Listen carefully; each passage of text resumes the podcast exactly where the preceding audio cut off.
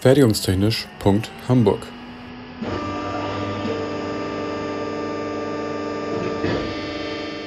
Ein Podcast rund um die Produktion.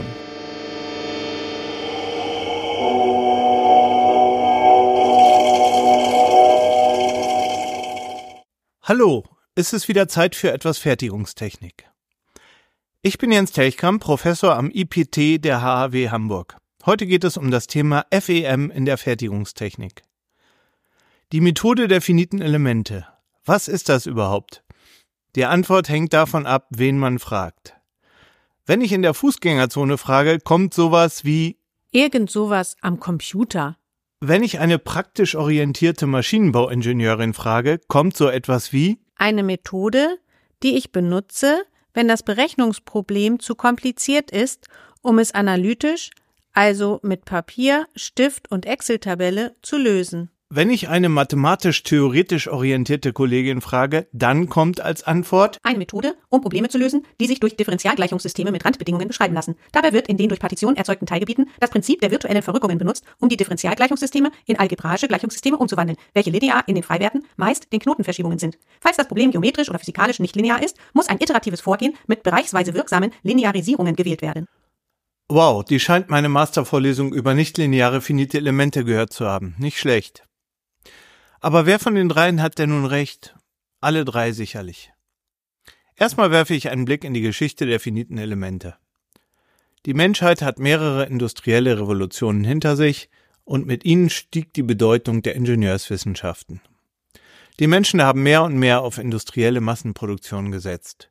Die Erzeugnisse mussten nicht nur hergestellt, sondern vorher erstmal entwickelt werden.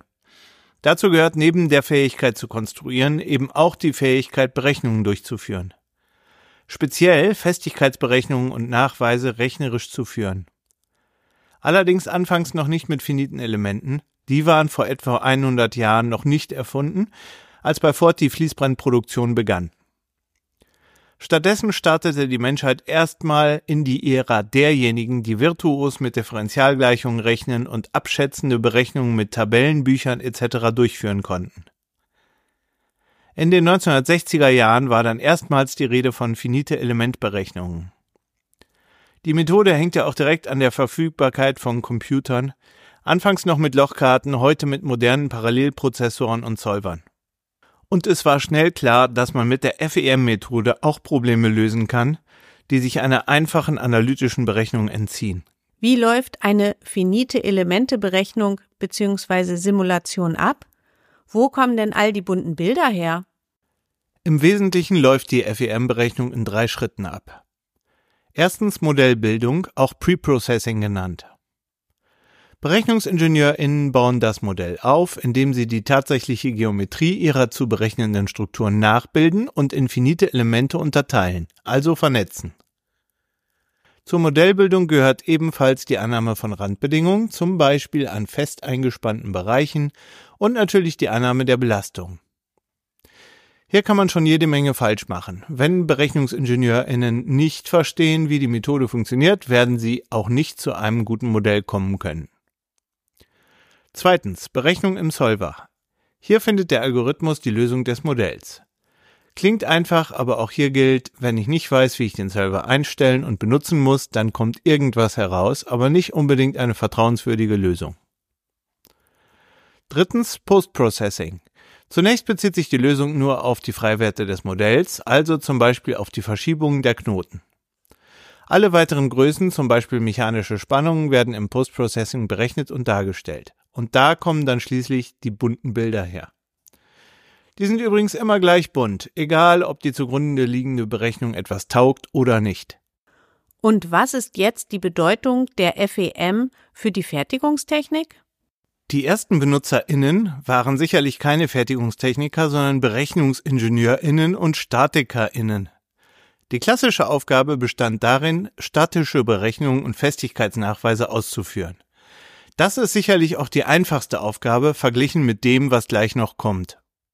Warum sind statische Festigkeitsberechnungen die einfachste Aufgabe? Hauptsächlich aus zwei Gründen.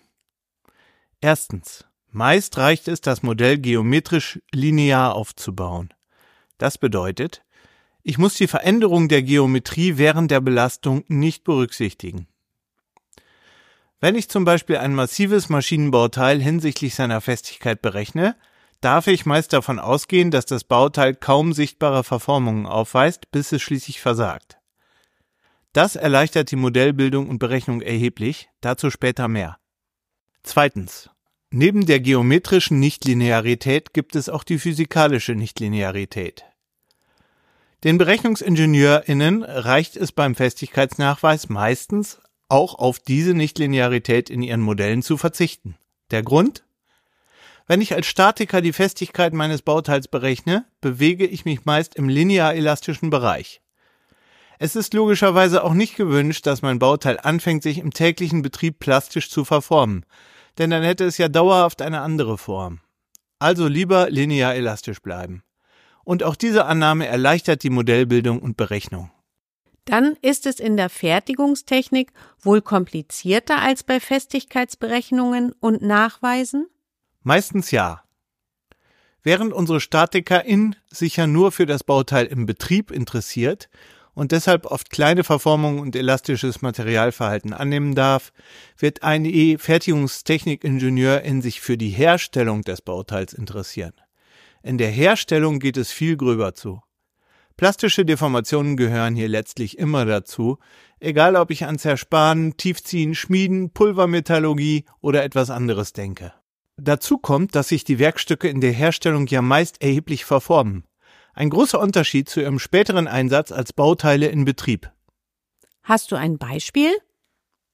Okay, wir nehmen einen Blechumformvorgang als Beispiel. Zum Beispiel das Tiefziehen eines Karosserieteils für ein Fahrzeug.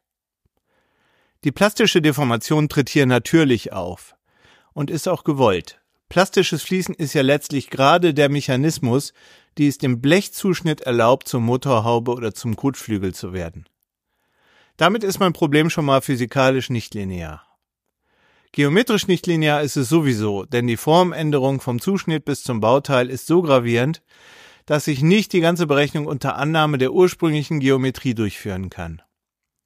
Wenn ich zum Beispiel Gleichungen ansetze, die das mechanische Gleichgewicht in allen Raumrichtungen ausdrücken, so kann ich nicht mehr die Raumrichtungen des Ursprungszustand annehmen, sondern muss mathematisch beschreiben können, wie sich die Richtungen an jeder einzelnen Stelle des Blechzuschnitts auf dem Weg der Umformung ändern.